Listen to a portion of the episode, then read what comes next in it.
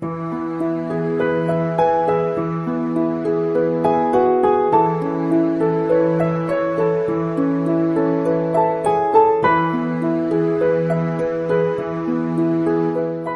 位亲爱的听众朋友们，大家好，这里是十里铺人民广播电台联合喜马拉雅共同制作播出的《光影留声机》。大家好，我是鸽子。最近呢，有几部片子非常的热哈，《芳华》《妖猫传》。上一期呢，鸽子给大家讲了关于《芳华》的一些看法。那么这一期呢，想跟大家介绍一下《妖猫传》。在上个周末呢，鸽子也是走进了影院看了这部电影。可以说，陈凯歌六年磨一剑的《妖猫传》，果然是让很多人又爱又恨。最开始说这部大片是古装奇幻的时候，哇，这个定位非常的危险呀，因为我们会想到十二年前被无极支配的那种恐惧，很多同学都会觉得啊，无极这部片子不是一部烂片吗？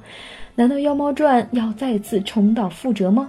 但比较有意思的是，《妖猫传》并没有出现当年无极一边倒被痛批的局面，反而呢，更像他之前的那部作品《道士下山》的遭遇。哎，喜欢的人特别喜欢，不喜欢的人呢又非常的讨厌，谁都说服不了谁。这或许就是三观世界的不同吧。其实，看电影这种东西本来就是一种非常私人的感受，就像一个大厨要做饭一样，不可能满足所有人的胃口。那鸽子觉得，很中肯的讲，《妖猫传》还是非常漂亮的。对，没错，就要用“漂亮”这个词。我们不能说它的剧情有。多么的有趣，我们也不能说它要讲述一个多么深奥的人性，我们只能说它非常的美，而美不恰巧就是人类追求的一种很极致的东西吗？一种气韵宏大、极致绚丽的美，带给每个人的感受都会是非常震撼的。其实《妖猫传》早间就坊间就有传闻啊，说它的投资高达二点五亿元哦，我的天呀，可以说。绝大部分的钱都花在了场景的搭建上面。这部电影呢，号称自己是只用了百分之三的特效啊，其余的部分都是通过实景来表达出来的。那么，为了展现出这样的一个盛唐，陈凯歌是怎么做的呢？他直接再造了一个唐城。哇，我感觉好像旅游产业可以蠢蠢欲动了哈！这部电影结束之后，这个影视城也可以作为一个旅游景点去开放了。从硬件的设施上来讲，没毛病，确实非常的极致。那么从软件的角度上讲呢，就是说演员的演技呀，包括服装道具呀，可以说也非常的惊艳。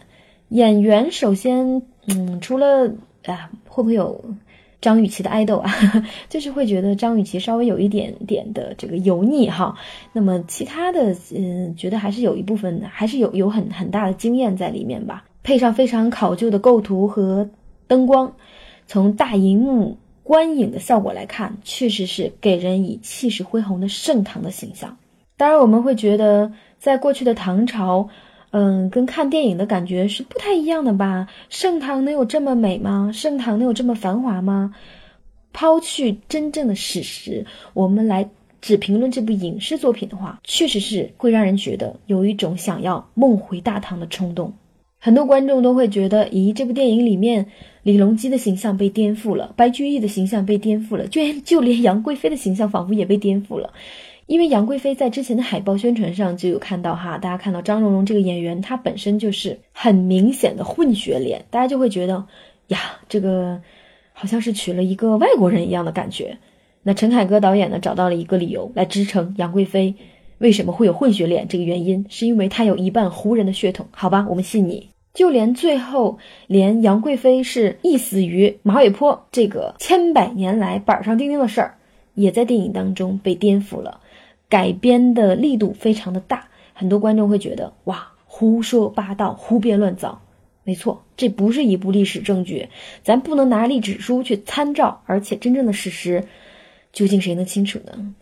所以呢，《妖猫传》从鸽子的角度上来讲，还是非常好的还原了盛唐的那种盛世跟风貌。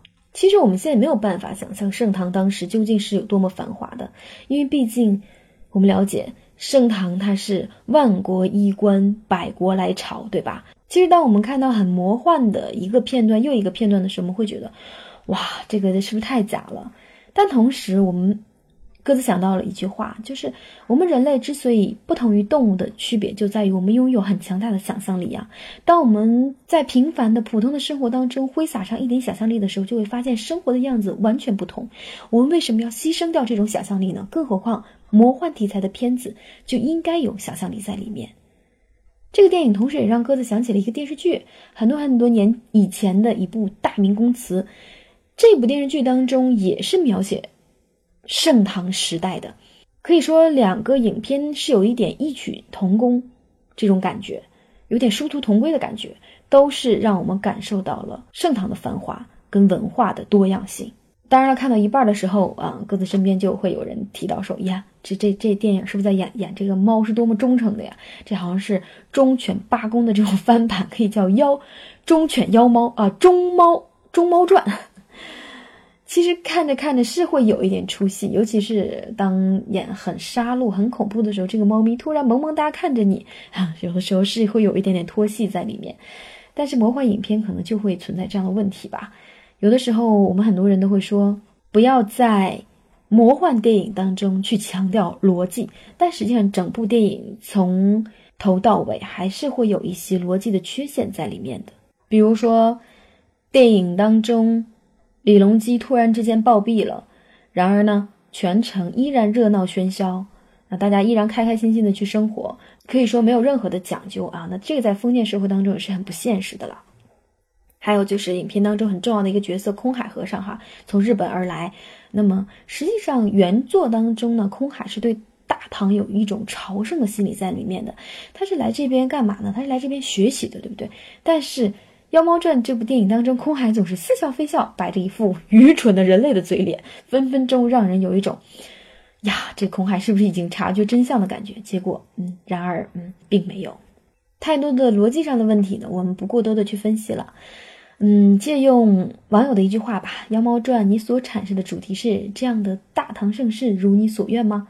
那很多人会说，嗯，这样的大唐戏盛世其实就是很像这种被官方吹嘘啊，强迫人人必须赞颂的所谓盛世，其实不过是金玉其外，败絮其中罢了。因为毕竟在极乐之宴之后呢，整个大唐它就是一个颓势了，一个衰败的走向。而作为那个时代的标志，唐明皇和杨贵妃的完美的爱情故事，也不过是利用和被利用的关系罢了。但即便如此啊，我们也毫不怀疑陈凯歌想要再现盛唐的这种诚意在里面。这种美与理智之间的磨合，美与理智之间的矛盾，最终都会通过唯美的影片、震撼的视觉效果加以和解。我们并不抗拒真实，我们也不抗拒虚假，我们需要的是用自己的内心来感受这份美。所以，对于这部形式大于内容的电影，那我们去欣赏它，站在欣赏的角度上来讲。可能会更好一些。一万个人心中有一万个对于杨玉环的幻想，一万个人心中有一万个对于白居易的幻想。如果你敢于去幻想，那么你也可以是陈凯歌，你也可以创造一个属于自己的盛唐之梦。这就是电影最让人着迷的地方吧。好了，本期节目到这里就要跟大家说再见了，我们下期节目同一时间再会。